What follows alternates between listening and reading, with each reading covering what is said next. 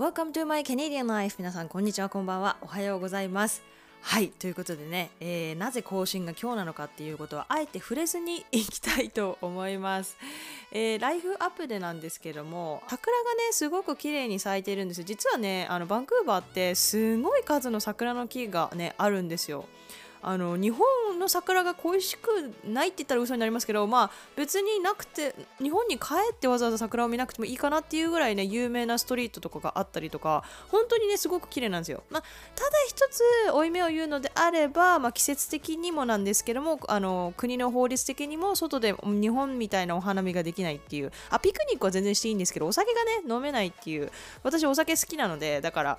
そういう意味ではちょっと寂しいんですけどでも写真を撮ったりとか、まあ、日本の桜を感じるっていうことだけだったら本当に街の中のねあちらこちらに桜が咲いているのでそういう意味ではねすごくね楽しいかなと思います。はい。かといってねあの天気が寒すぎてですね全然桜見に行けてないのでなどうなんだろうっていう話なんですけれども 多分ね暖かくなってきた頃にはもう桜は散ってるんだろうなと思いつつですねはい。桜ってすごいなと思いますね。はい。ということでねあの桜のね日本は季節でね父もね写真をいっぱい送ってくれて七分咲きでもすごいね私からすればえこれ満開なんじゃないのっていうぐらいね本当に綺麗でちょっと日本のお花見がねこの時期はちょっと恋しくなりますかね。桜っていうよりも私はお花見が恋しくなります。そのパーティーの部分がねすごくいいなと思うのでそこだけちょっと恋しいですかね。はい。ということで、ね、今週はもう早速トピックに入っていこうと思うんですけれども今週は、まあ、タイトルからも書いてある通り The 17 Best Canadian Foods You Need to Try ということで、まあ、カナダのね伝統料理、まあ、17個ぐらい結構多いんですけど17個ぐらいああのああの集めてる記事がありまして、まあ、これは絶対食べた方がいいよというふうに書いてありますのあありましたのでちょっと私も見てみたんですよね。そしたら結構自分が食べたことないカナダに来てもうね、えー、人生の半分ぐらいたカナダにいるんですけど全然食べたことないものもいっぱいあってあちょっと面白いなと思ったので今回ねごちょっとご紹介させていただこうかなと思うんですけれどももちろんね知ってるものもありましたしぜひね皆さんにトライしてほしいっていうものありましたのでねあの紹介していこうかなと思います。あのちなみになんですけどカナダの国土って、えーと、面積ですね。日本の20倍ぐらいあるんですよ。だから 私の場合はカナダでいうとバンクーバー。西海岸ですね、えーと、ワシントン州あロサンゼルスとかがある方ですね。北米でも西海岸の方なのであの偏ってると思います知識は。なので多分それのせいで17個あるうちの、まあ、何個かというか多くをね知らなかったっていうことがありますのでカナダ国内ではねこれぐらい広いんだっていうことをね感じていただけたらなと思います。じゃあナンバーワンからいきましょう。ナンバーワンはプーティーンですね。プーティーンって日本に住んでるとあんまり聞かないと思うんですけどカナダに行ったことあるとかカナダに留学したことある人はあーって思ってくれるぐらい本当にめちゃくちゃカナダを代表するですね。えー、ジャンクフードですね。かなりなんかえカナダの伝統料理ジャンクフードなんていう感じなんですけども一番ね人気なものがジャンクフードでこれ何かっていうと,、えーと、フライドポテトありますよね。それの上にグレービーソースと粒状のチーズカード。まあチーズですね要するに。結構大きめのチーズが乗っていて、まあ、グレービーソースってあったかいんです。グレービーソースって知ってますかね？グレービーソースって、えーと肉汁から作られるソースなんですよね。ちょっとドロッとしてる。すごく美味しいんですけどステーキにかけて食べたりとかマッシュポテトにかけて食べたりとかするんですけどそのグレービーソースをチーズがかかってねあの揚げたてほやほやのフライドポテトの上にチーズをかけてその上にねグレービーソースをかけてそのチーズが溶けてあのね熱々のポテトと一緒に食べるっていうねすごい結構ジャンクなフードなんですけどこれがねまためちゃくちゃ美味しいんですよ。まあジャンクなものってすっごい美味しいですよね。あの本当に何ですか普通のファストリーフードでいうとそのフライドポテトってサイドじゃないですか副菜みたいな形なんですけどこのプーティーンはその副菜に目をスポットライトを当ててあげてでちょっとねあの足してあげてもう主役にしちゃうっていうようなねすごいジャンクフードなんですよね。でちなみにプーティーンは1950年代後半にケベック州で生まれたそうなんですね、まあ、カナダ時代のあの歴史がそんなにね長くはないので50年代といってもそんなにカナダの歴史の中で言うと結構古いものだと思います。でケベック州っていうのはさっき言った私たち私が住んでいるバンクーバー州からするとニューヨーク側ですね。トロントとかそっち側の、えーと、フレンチカナディアンがよく住んでる州なんですけれどもそこの州で生まれたそうなんですね。発祥の由来がですねお客さんがああるレストランに来たお客様がフライドポテトにチーズカードを乗せてくれっていうリクエストをもらって、まあ、それが美味しかったので広まったっていう風に言われてるんですけど今ではですね本当カナダ国内どこでも食えます。というか多分カナダの国内のファストフードチェーンだったらどこでも食べれます。例えばマクドナルドだったらケンタッキーフライドチキンバーガーキングとか A&W とかそういう基本的な、えーと、ファストフード屋さんだったら必ずプーティーンはありますね。必ずと言っていいほど。それぐらい本当に国民的料理になってると思います。めちゃくちゃうまいですね。私も結構好きなんですけどただただジャンキーなんでねちょっとアラサーの胃には重いっていうのがあるんですけれどもただ本当に美味しいですね。で私ねプーティンについてはちょっとすごくおすすめしたいお店がありまして今プーティンってさっき言った通りそのグレービーソースとチーズがかかってるっていう話をしたんですけどもめちゃくちゃ最近進化してるんですよね。めちゃくちゃ進化しててそのプーティナリーズっていう何て言うんですかねプーティンの進化系みたいなものがすごく流行っていましてここ数年、まあ、結構前から流行ってるのかもしれないんですけどプーティンのお店っていうのがあるんですよ。専門店ですよすごくないですか？専門店がありましてあのバンクーバーでねぜひもう絶対に行ってほしいとこ1個ありましてそこはミーンプーティーンっていうんですけども概要欄にねちゃんとリンク載せておきますね。ミーンプーティーンさんっていうんですけどバンクーバーのダウンタウンにど真ん中にあるのであの、まあ、探すのはねちょっと難しいかもしれないですけど地図とかもねあのサイトには載ってるのでちょっと要チェックなんですけどすごいちっちゃいお店なんですよ。露店で食べる席もないし何ていうんですかね窓が小窓があってそこでオーダーしてそこでももらうっていう感じなんですね。でプーティンって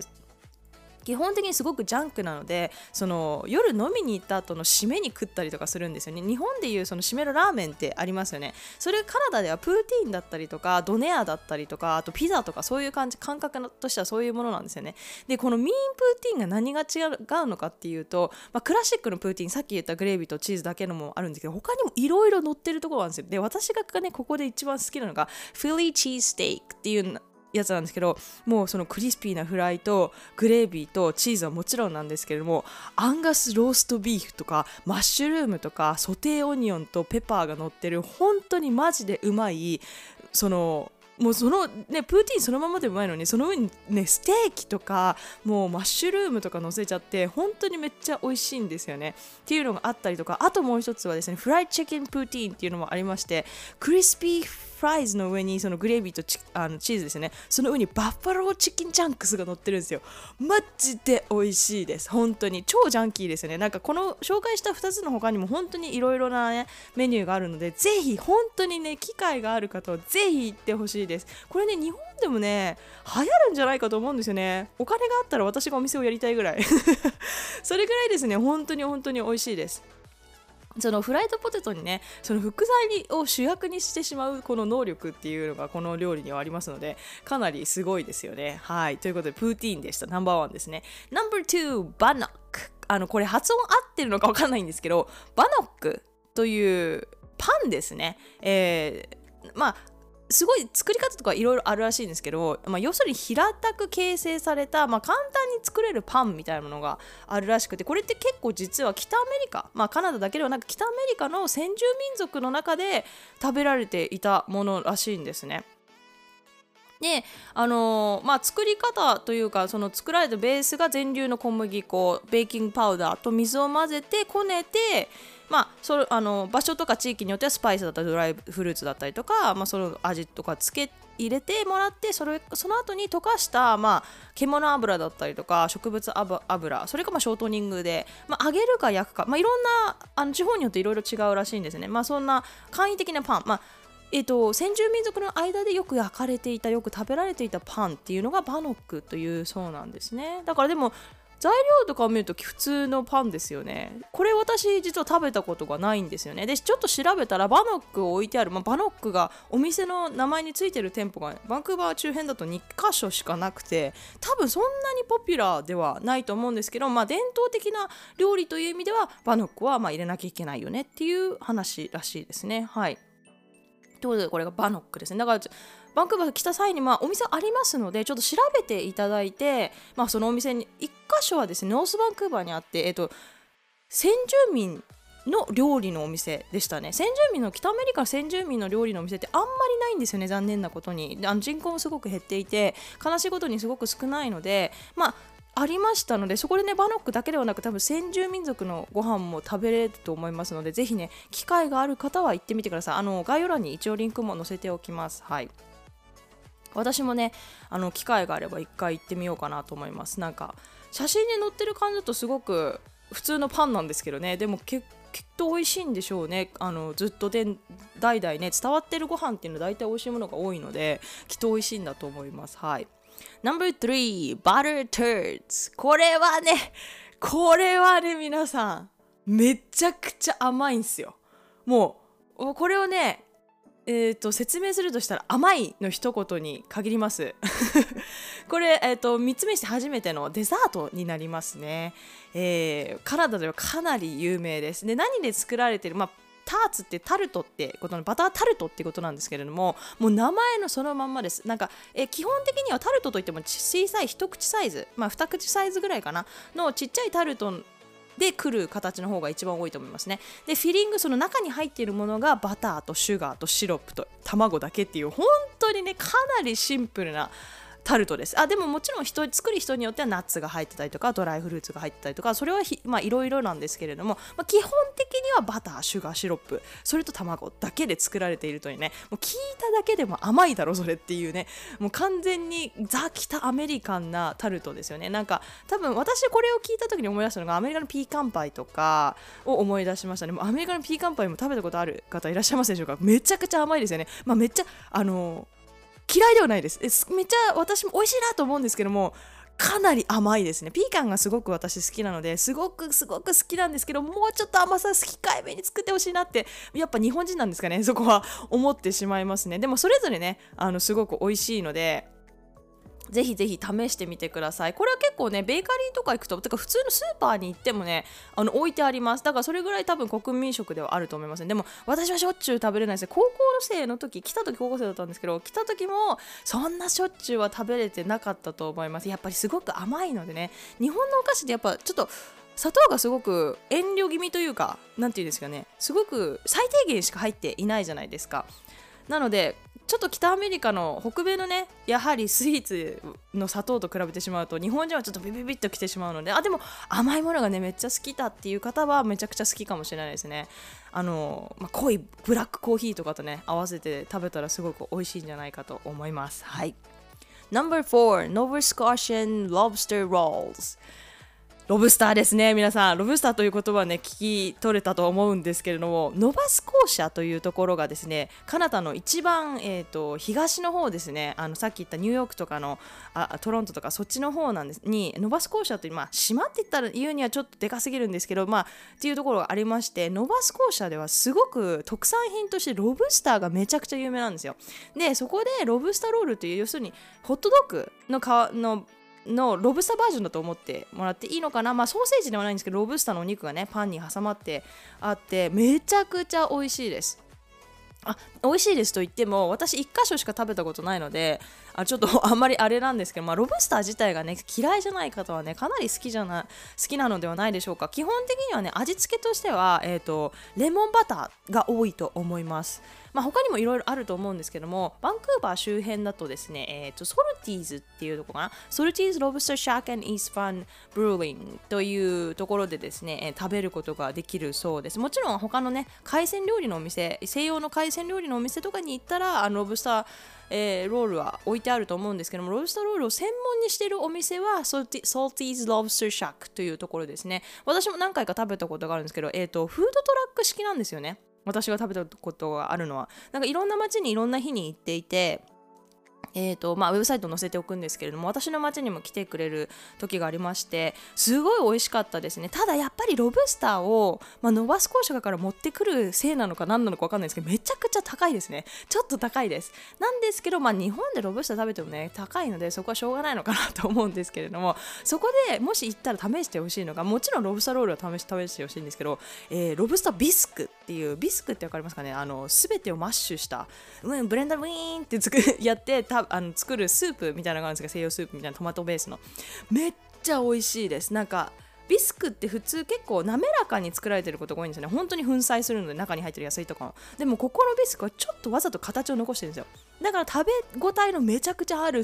ロブスターのトマトスープって感じなんですけどもうマジで美味しかったです。これ本当におすすめです。冗談抜きで。なのでもしねソルティーズロブスターシャックに行かれ行けれる場合にはねあのロブスタービスクぜひ頼んでみてください。めっちゃ美味しいです。あのまあ、ロブスターロールもめちゃくちゃ美味しいですしぜひぜひ試してほしいんですけどなんでかって、まあ、日本と味付けがやっぱちょっと違うんですよね。だからぜひその違いを楽しんでほしいですかね。多分ロブスター自体を食べるだけだったら日本でも食べると思うんですけども、まあ、こちらのね西洋風な味付けをすごくね楽しんでほしいのでぜひぜひ食べてみてください。Number 5 Montreal Style Bagels. ベーグルです。ベーグルって日本で皆さん食べますかね？まあパン屋さん行ったら置いてあるのかな？あんまりすごいポピュラーなイメージがあんまりないんですよね私の中でベーグルっていうのが。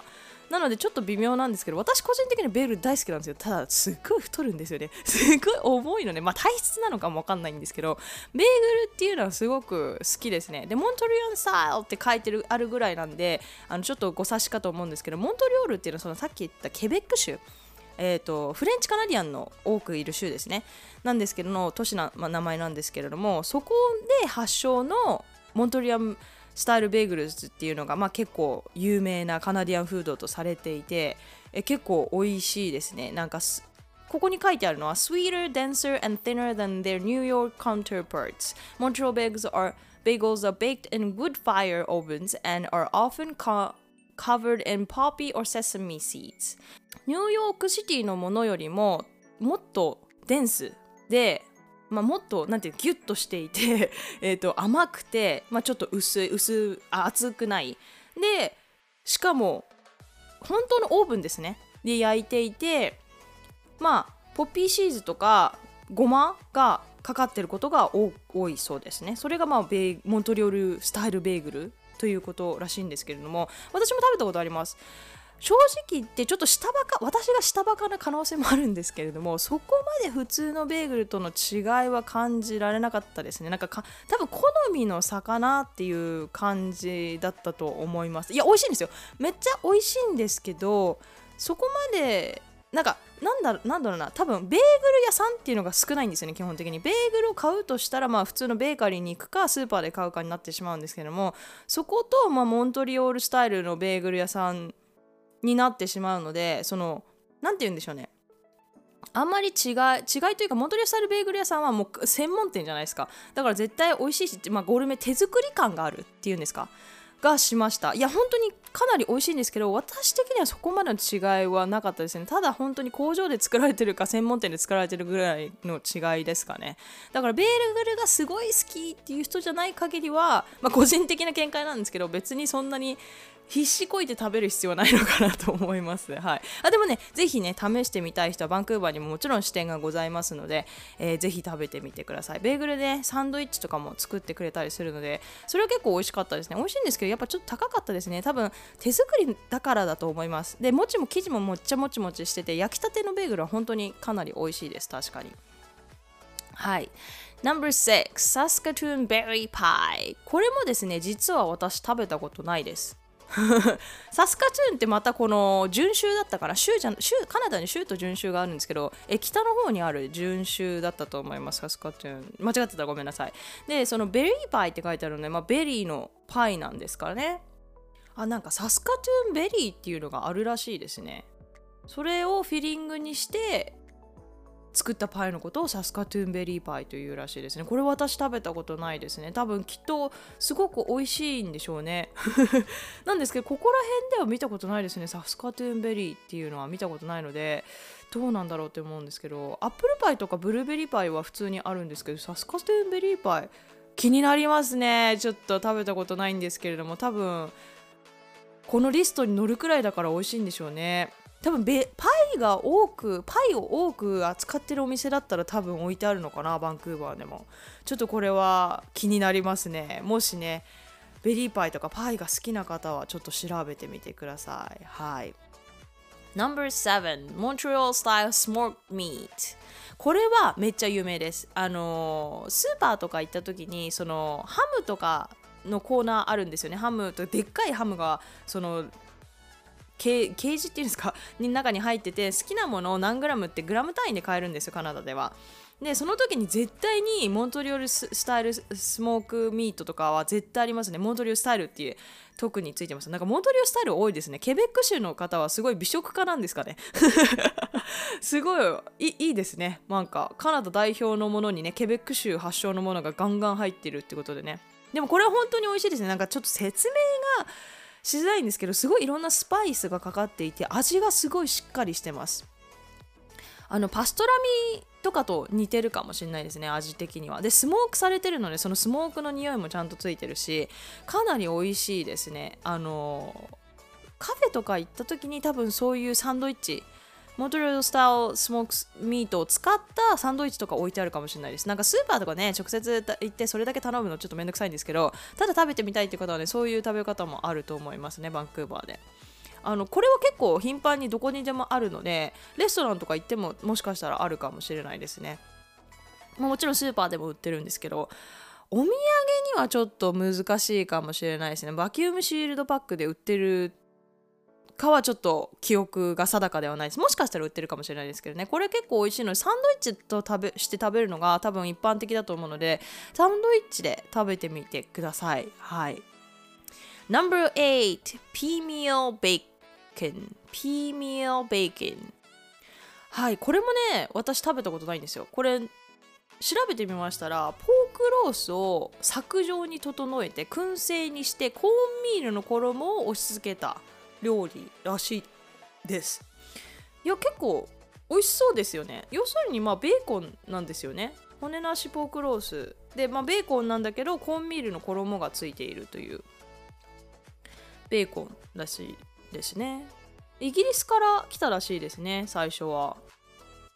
いやめっちゃ美味しそうです。なんか写真見てるんですけどいや普通に美味しそうだなと思って。ただ私バンクーバー周辺ではあんまり見たことない気がします。トロントとかに渡ったらしいので最初に。トロント周辺では有名なのかな？もしかすると。ちょっとあのリスナーの方でねもしねトロントとかバンクーバーに住んでる方がいらっしゃってこれ知ってるよっていう方がいたらほん教えてほしいですね。なんかやっぱりあのまあベーコンなのでサンドイッチとか入れて食べられるのが普通みたいですね。いやかなり美味しそうですね。なんかカナディアカナダって、えーと、メープルベーコンとかカナディアメープルベーコンとかっていうぐらいベーコンは結構有名なんですよねいろんなところで。ただこのピーミールベーコンっていうのは食べたことがなかったですね私は。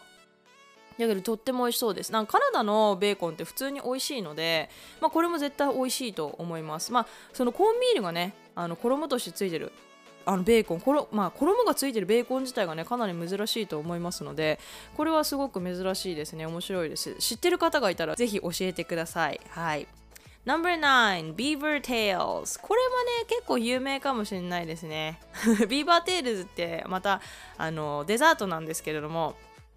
要するに平たい揚げパンめっちゃでかい平たい揚げパンにその上にヌテラとかチョコレートとか何でもいいんですけど甘いソースとかかけて、まあ、バナナのスライス乗っかったりとか、まあ、要するに、えーと、クレープみたいな感じですね。ただ揚げパン。下が揚げパン。揚げパンの上にそのクレープの中身が乗ってるみたいな。これ結構カナダの伝統的な料理だと思います。ビーバーテールってビーバーのその尻尾って平たいじゃないですか。だからそのビーバーテールって呼ばれてるんですけども揚げパンってめっちゃ美味しかったですね皆さん。小学校の給食の時に。あれ好きな人みんな好きです。いやかなりあれと比べたらめっちゃ重いし甘いんですけどいやマジで美味しいですね。あのバンクーバーでも実はでも食べられるところって結構限られていてバンクーバー周辺だとグラウスマウンテンしかも冬の間の冬の間じゃなくてもいいかな。山頂にお店が1個あります。めっちゃ並びます。あのー、これねめっちゃ美味しかったのが1回もうスキーとかスノボ行くじゃないですか雪山にね。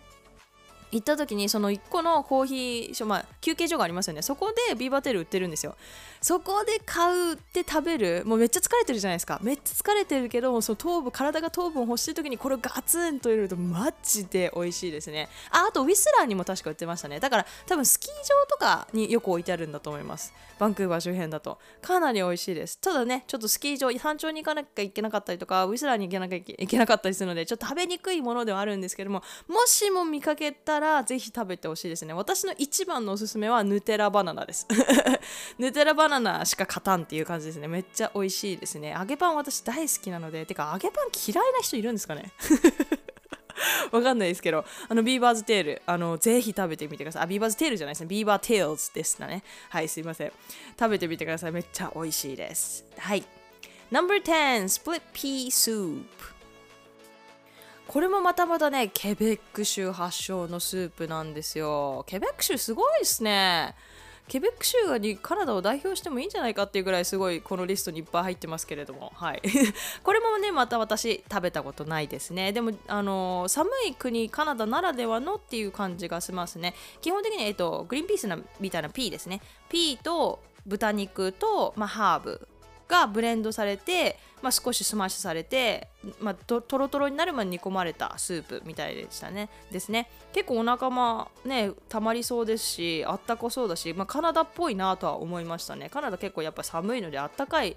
ね、スープとかね温かい食べ物っていうのがねすごい好まれるんじゃないかって勝手に思っているのでこれめっちゃでも私ね豆が苦手なんですよね特にグリンピース。だからちょっとどんな味なのか想像想像ができないんですけれども、えー、まあでもハーブがねブレンドされていれば多分美味しいんでしょうね。はいということで Split Pea Soup でした。Number 11 Maple Taffy. これね見たこともある人いるんじゃないですかね。カナダといえばメープルシロップみたいなところがあるんですけれども、えー、このメープルシロップをですねこの氷雪の上にさーっとかけてその上に木の棒じゃないんですけど木の板みたいなそのキャンディースティックあるじゃないですか。あれを乗せてくるくるくるくるくるってその氷の上にそのメープルシロップ乗せてるので固まってくるじゃないですか。その固まってきかねきかねのあのメープルシロップをこの木のキャンディースティックにくるくるくるって巻いてっていうのが Maple Taffy っていうんですけども私食べたことありません。これ多分メープルシロップを作ってるところとか普通のお店のメープルシロップじゃダメなんですよ。やっぱサラサラしちゃってるので多分メープルシロップをさらに加熱したりとか作りたてのメープルシロップでしかできないと思うんですよね。だから多分メープルシロップを買ってきてやるならあれば、まあ、それをまた加熱させて少し水分を飛ばしてでしかも雪。雪じゃないとダメです。氷の上じゃダメなんでね。あの下に下がっちゃうんで。雪がないとダメなので雪の上であのまあ氷をクラッシュして用意してもいいと思うんですけど、まあ、雪の上でねやってキャンディスティックでやるので多分雪がある地域そしてまあメープルシロップが手に入りやすい、まあ、工場が近くにあるとかそういうところで一番やりやすいんじゃないかなと思いますでも子供たちはすごい楽しいと思いますよね。だから一回はやってみたいですよね。多分家でもできるって確かに TikTok とかでやってたのでなんかわざわざアイスをクラッシュしてメーブルシロップをなんか煮立たせてやってる人確かにいたので、まあ、ね、もうここまでしてやるかなっていう、まあ、私はね多分大人っていうかまあババアなのでそういうちょっと面倒くさいなっていう気持ちの方が勝っちゃってるんですけれども多分だから日本でもやろうと思えばできるんじゃないですかね多分北海道とか秋田とかだったら余裕ですよね雪だけはめちゃくちゃありますもんね冬の間。だからメープルシロップ買ってきてちょっと煮立たせてねキャンディースティックやってねちょっとアクティビティにもなるし子供たちがすごく楽しそうだなとあの 勝手にね思いました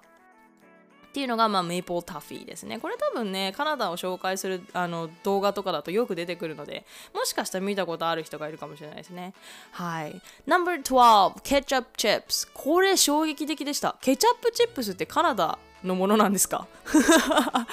あのこれ初めて見たんですけど、There are plenty of chips flavors that can only be found in Canada って書いてあるんですけど、え、そうなの？って思いました。なんかカナダにあるチップスって多分基本的にあのアメリカにもあるだろうなって勝手に思ってたんですよね。なんですけども、ケチャップフレーバーはカナダ代表なのかな？にカナダに多くあるみたいですね。めっちゃ面白いですよね。知らなかったです。ケチャップチップス日本にありますか？ありますよねきっと。え、私知らないだけかな？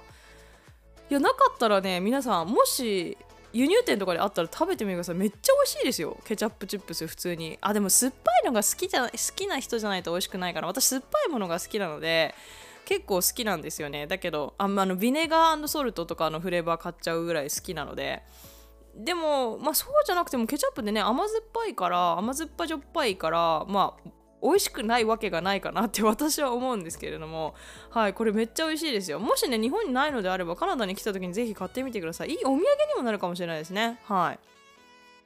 No.13 ナナイモバーズナナイモバーズはですねザ・カナダ代表ですね。あのめっちゃもうめっちゃ甘いです。これは唯一唯一なのかな？ブリティッシュコロンビア州出身ですね。発祥か。発祥です、えー、ブリティッシュコロンビアに州にはそのビクトリアアイランド、まあ、バンクーバーアイランドっていうあの島があるんですけどそこの中にナナイモっていう町がありまして、まあ、そこで発祥と言われています。なんか結構いろいろね、えー、諸説あるのではっきりとはしてないんですけれども、えー何で作られているかというと A crumb base layer, custard and a thin layer of chocolate on top which gives a bar a perfect crunch って書いてあるんですけどもあのまあ層になってるんですよね。で一番下がまあちょっとクッキー層みたいな感じでまあサクサクしてるサクサクしてるっていうかクランチですね。ザクザクしてるか。で次がまあレあのカスタードが入っていてで一番上がチョコレート。チョコレートなっていうのが基本的なスタンダードな斜めバーなんですけども、まあ、お店によってはね全然違います。でバンクーバー周辺のカフェとか行くと結構七芋バーは多分スタンダードで絶対あります。なので多分どこ行っても食べれると思うのでいろんな違うお店のね七芋バーを食べてみるのもおすすめかなと思います。ただしですねあのめっちゃ甘いし大きいです1個。なのであの分け合う人がいたらね分け合って食べ比べした方がいいかもしれないです。私はね個人的にはあんまり好みじゃなかったですね。なんかただただ甘さが勝ちまくっていてちょっとうんって感じでした。私はオオーファッジオーファッジバーの方が好きですね。オーツと,、えーと、ファッチで作られてるシンプルなバーなんですけど多分ファッチが好きなんですよね私は。ファッチって何かっていうとチョコレートと確か練乳だったかなで作られてる。まあこれもまたね甘ったるいものなんですけれどもめっちゃファッチの方が好きなのでまあ好みの問題ですかねきっと。多分7芋を食べたら好きな人もいるんでしょうねきっとね。カスタードとかが入ってるんでカスタード好きな人とかは多分すっげえ美味しいなって思うんじゃないでしょうか。はいということで、ね、食べてみてください。No.14 プリンショーマー多分プロナンセーション間違ってるのですいません。これフレンチの名前なんですよね。またですよ皆さん。ケベック州です。はい。デザートですね、えーと、プリングって書いてあるぐらいなんで、まあ、フレンチカナディアンデザートなんですけれども、えーと、結構伝統的なカナディアンデザートらしいですね。私食べたことないです。はい。ちょっとですね作り方が結構面白くってそのケーキの部分は普通のケーキなんですけれどもそのオーブンに入れる前にそのしあったかいシロップとかキャラメルをその上にかけちゃうんですって。でそれかけてその状態でオーブンで焼くらしいんですよ。すごいですよね。ちょっと想像まあシロップまみれっていうのは想像できると思うんですけど上の部分がだからすごいシロップまみれで、まあ、下のケーキの部分が焼かれていくが少しライズするのかな。だけどもう面白いですね。めちゃくちゃ食べてみたいんですけどめちゃくちゃ甘そうですね。これもケベック州発祥らしいですね。いや美味しそうですね。なんか写真がそのケーキ、まあ、シロップ漬けのケーキの上にアイスクリーム乗ってる写真なんですけどめっちゃ美味しそうですね。これ絶対美味しいですよね。ただすごい砂糖がすごそうですけど。でもすごいユニークな作り方ですよね。その焼く前にそのシロップをかけちゃうっていうのがどんなテクスチャーになるのかがすごくすごく気になりますね。はい。No.15 シーザーカクテルシーザーカクテルですね。これはまあ知ってる人も多いのかな。これカナダの発祥だって私知らなかったんですよね。なんか見たことあるし聞いたことあるなと思ったんですけどカナダの発祥だっていうのは知らなくてまあ何で作られてるかカクテルなんですけどまあウォッカとまあえーと、トマトジュースクラマトジュースとタバスコと,、えーと、ウウスターソースが入ってるちょっとなんかユニークですよね。あのブロッドマリーってあるじゃないですか。ビールとそのえトマトジュースでしたっけ？を混ぜるやつ。それのカナディアンバージョンっていう感じですかね。ちょっとカクテルなんだけどしょっぱいっていうウスターソースとか入ってますからね。しょっぱいっていうとてもイントレスティングなカクテルなんですけども実はこのしょっぱさからそのカクテルの上にオニオンリングとかハンバーガーとかその食べ物をのっけちゃうようなレストランも多くって結構それでね今インスタグラムワーズィじゃないですか。写真写真撮ったら面白いですよね。なんかねいろんな食べ物が載ってるっていうのが。なので結構面白いかなと思うんですけれども母が一回私は好きじゃないんですけど母が一回カナダに来た時に飲んだことがあってまあまあまあまあ面白いと言ってました。まあ好きかどうかって言ったら多分そんな好きじゃないと思うんですけど面白いし美味しい。これはこれで美味しいと言ってましたね。はい。これ結構、まあ、カナダ来たらねぜひ頼んでみてほしいですね。面白半分で。なんかゲーとかってなるような感じではないのでただしょっぱい何て言うんだろう。トマトジューストマトスープを冷やして飲んでる感じ。西冬のトマトジュースを冷やして飲んでる感じでしかもちょっと僕がお酒が入ってるみたいな。だからまあ冷冷スープ冷やしスープが大丈夫な方は多分大丈夫だと思います。結構美味しいと思います。私もねあのそんな自分でから好んで飲むことはないんですけど飲めてると別に全然飲めるぐらい普通に美味しいと思います。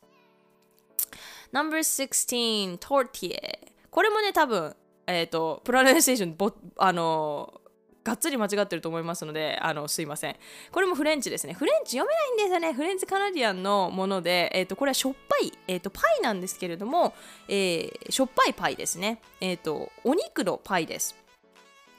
結構ホリデー祝日とかの時に食べられることが多くらしくって、えーと、レシピとかは何のねお肉が入ってるとか何の野菜とお肉が入ってるかっていうのはそれぞれの家庭とか地域で違うらしいですねあ基本的にはえーとまあ、いろんなお肉が使われるんですけど、まあ、地方によって全然違うらしいですね。獣なんなんですか？えっ、ー、とえーと、なんていうんですか？その半として狩る獣。牛豚以外の野獣ですね。とかのお肉を入れたりするところもあるみたいですね。で、次が最後ですね。No.17 Game Meat. で、これゲームミートって何なのかっていうと、さっきちょっとメンションしたんですけれども、えー、野獣、要するに牛とか豚以外の日本が、いや日本じゃない、人間がドメスティケート、人間が繁殖させて食用に作っている動物じゃないものの肉ですね。だから、なんて日本でもありましたね。えっ、ー、と、鹿とか、えー、イノシシとかそういう系のお肉のことを野獣まあそれもひっくるめて全部ひっくるめて野獣って言うんですけども、まあ、野獣のお肉ですね日本語でありましたね名前忘れたんですけどあのそういうお肉のことを、まあ、ゲームにミートって言うんですけれどもカナダのえーと、国内では、まあ、ムース、まあ、北の方とか田舎の方に行くと、まあ、ハンターとかもハンティングとかも許されてる地域がありますので、まあ、そこでね鹿捕まえたりとかムースとかそういうゲームミートが食べられる地域もありますバンクーバー周辺ではねあんまりないんですけれども、まあ、田舎の方に行くとね結構食べれることがお店があったりとかありあると思いますね。私は基本的にカナダでは食べたことないです。ぜひ食べてみたいですね。私、臭いお肉というか、その野生の味がするお肉っていうのが大好きなんですよ、個人的に。だから、ジンギスカンとかも大好きで、ちょっと臭ければ臭いほどいいって思ってるぐらい、本当にね、あ、ジビエでしたね。ジビエニックですね。とかの方がねめちゃくちゃ好きなのでぜひ今度食べてみたいんですけどまだ食べれてないのでねぜひカナダ国内を回る時に食べてみたいなと思います。でその食べ方なんですけどいろいろあって本当にタコ自由です。だからバーガーにしたりとかステーキにしたりとかタコスにしたりとかいろんな食べ方をするみたいですね。はいということでね長くなってしまったんですけれども17個のカナダの代表するご飯ご紹介してみましたがいかがでしたでしょうか、まあ、私がね食べてないことないものがいっぱいあったりねほぼほぼ全部ケベック州発祥のものが占領してたりとね結構いろいろな発見がありありましたがね皆さん食べたことあるものとかありましたでしょうか？もしねありましたら教えていただけるとありがたいなと思います。いつも通りですね概要欄に E メールアドレス、えー、Twitter お便りフォームすべて載せておきますので、えーと、好きな方法でねコンタクトしていただければなと思います、えー、Apple Podcast で聞いてくださっている皆さんは星5つつけてくださるとですね本当に励みになりますのでどうぞよろしくお願いいたします Thank you all so much for listening I hope you have a wonderful week and I see you all on my next podcast Thank you very much